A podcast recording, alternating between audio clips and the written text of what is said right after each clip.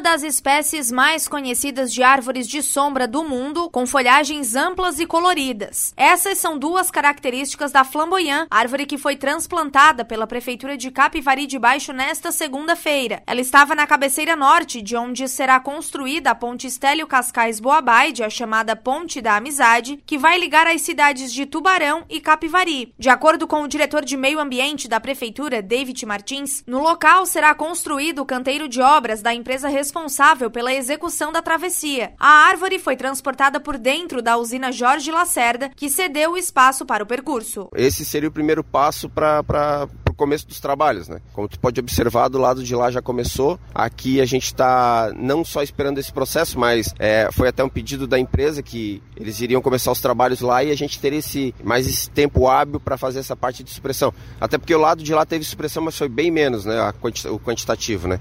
Aqui foi mais significativo, né? A quantidade. Aqui nós tivemos que vão ter que fazer a supressão de 43 espécies. Então a, a licença ambiental para essa supressão ela já saiu justamente para que a gente conseguisse ter essa, esse trabalho trabalho feito que é o canteiro de obras, né, que seria o principal, né? A única transplantada será esta espécie aqui, a flamboyant? Exatamente, será só essa flamboyant. A responsável técnica pelo transplante, engenheira agrônoma de Capivari de Baixo, Karine Figueiredo, explica que a árvore será levada ao Parque Ambiental em Cantos do Sul e depois passará por um procedimento de conservação de no mínimo 30 dias. A cova que receberá a espécie já foi aberta e preparada. Neste processo, segundo ela, já é possível preservar a planta. As primeiras podas foram feitas no início de janeiro. O local do parque já foi preparado há alguns dias.